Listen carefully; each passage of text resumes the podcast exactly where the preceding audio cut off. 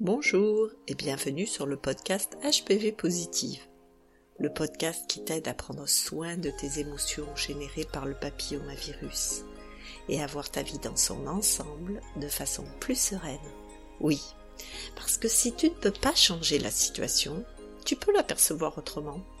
Et ça, ça va t'aider dans tous les domaines de ta vie. Alors, abonne-toi à ce podcast pour savoir comment faire.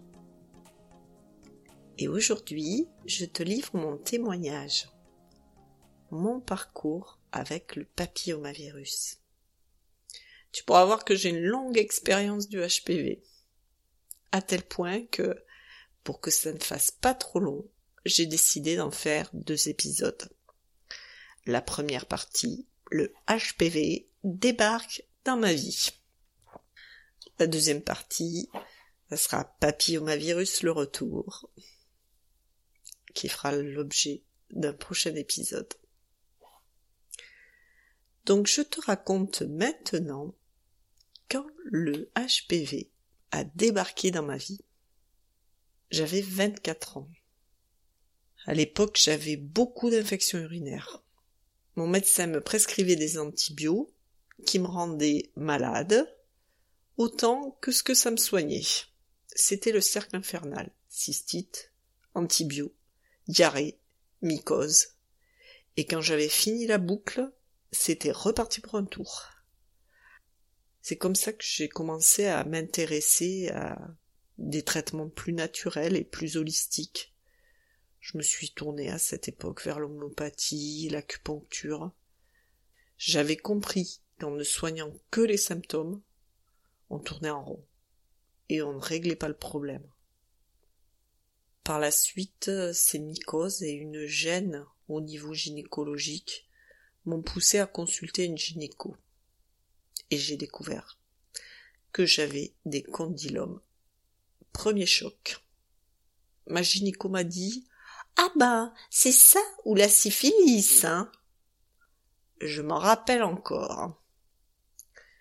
À ma sortie de ce rendez-vous, aller à une cabine téléphonique, et oui, c'était en 1995 et il y avait très peu de téléphones portables à l'époque. Et appeler une copine en lui disant effaré, c'est la peste ou le choléra. Les examens ont continué, j'ai vu le chirurgien. On m'a fait une biopsie au bloc opératoire et elle a révélé des cellules précancéreuses signe 3, selon la terminologie d'alors. Il fallait faire une conisation du col de l'utérus et des pulvérisations laser sur la vulve pour les condylomes. Quand on commence à te parler cancer, à 24 ans, ça donne une claque. Alors, euh, un homéopathe m'avait prescrit des solutions à mettre en local. Mais je sentais l'urgence. J'avais peur, j'étais impatiente de m'en débarrasser. Je ne pouvais pas attendre le temps que le traitement agisse. Je me faisais donc opérer le plus rapidement possible. Ma gynéco de l'époque toujours avec ces petites phrases, m'avait dit Vous verrez, après vous aurez un col tout neuf. Euh. Et comment dire En enlevant une partie de mon col, il peut être euh, neuf après? Ça repousse? Il s'avérera lors de mon premier accouchement que le col tout neuf est surtout un col cicatriciel et que c'est sûrement ce qui a posé problème pour la dilatation finale. Heureusement pour moi, il n'y a pas eu trop de conséquences. Pour l'opération, mes parents sont venus pour m'aider et m'ont dit On ne l'a dit à personne. Grand moment de solitude.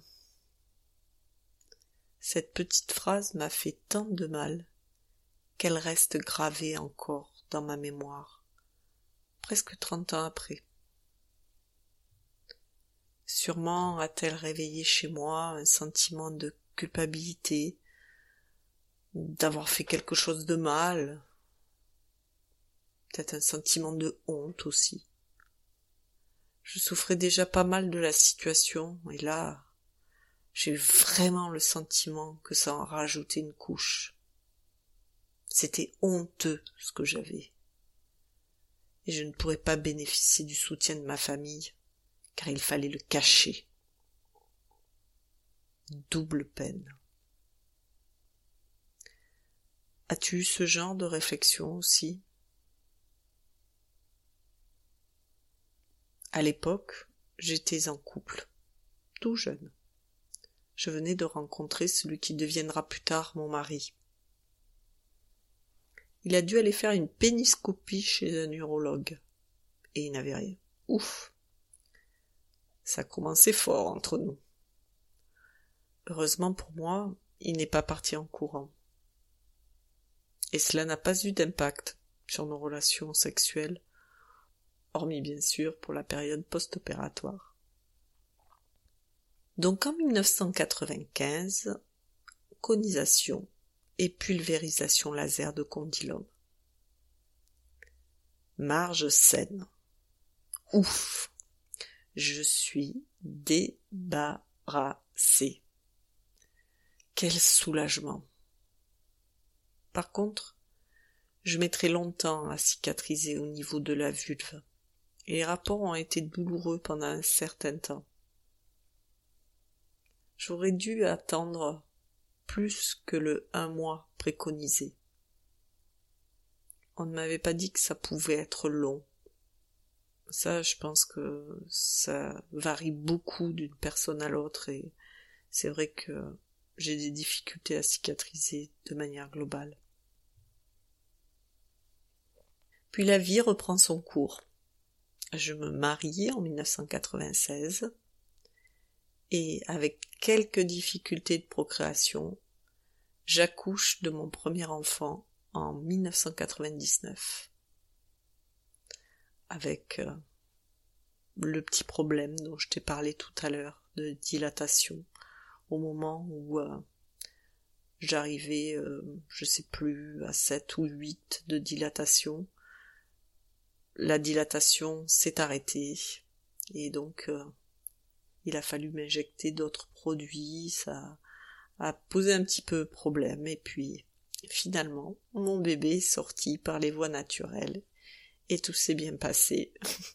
un jour euh, de novembre 1999 alors qu'il neigeait à Toulouse. C'était euh, vraiment un jour exceptionnel. Puis euh, j'ai eu un deuxième enfant en 2001 pour lequel l'accouchement s'est fait très rapidement. Voilà pour la première partie de mon histoire avec le papillomavirus. Aujourd'hui, je dirais que les graines de ce podcast étaient plantées. Parfois, c'est bien plus tard qu'on voit quelque chose de positif dans ce qui nous est arrivé.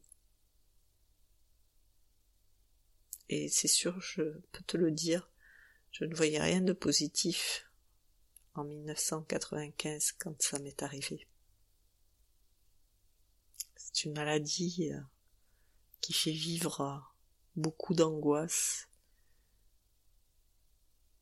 parce qu'il y a des moments d'attente entre les différents tests. Je pense que ça arrive aussi dans d'autres maladies, mais on peut ressentir comme un couperet au-dessus de la tête, et à la fois euh, on ressent cette menace de du cancer, et à la fois euh, on n'a pas encore de cancer, heureusement pour nous, mais la peur, elle est bien là, et ça, ça peut euh, vraiment être soutenant d'être accompagné pour cela.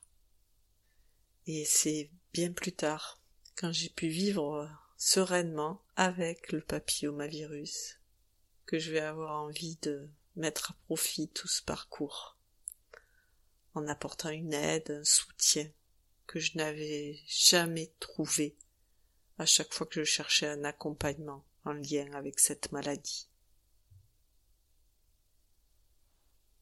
Alors, dans ce que je viens de te partager, peut-être tu t'es reconnu dans certains passages de mon histoire par rapport à ce que tu as vécu. Peut-être toi aussi, il y a des petites phrases qui t'ont marqué. Peut-être toi aussi, tu as ressenti de la peur, de la honte, de la culpabilité. Tu t'es senti bien seul. As-tu envie de libérer ta parole?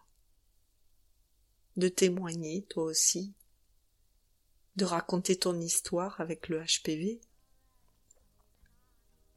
Si c'est le cas, envoie-moi un message sur les réseaux sociaux via mes comptes HPV Positive que tu trouveras en lien bit.ly en commentaire de cet épisode ou envoie-moi un mail à focusing f o c u s i n g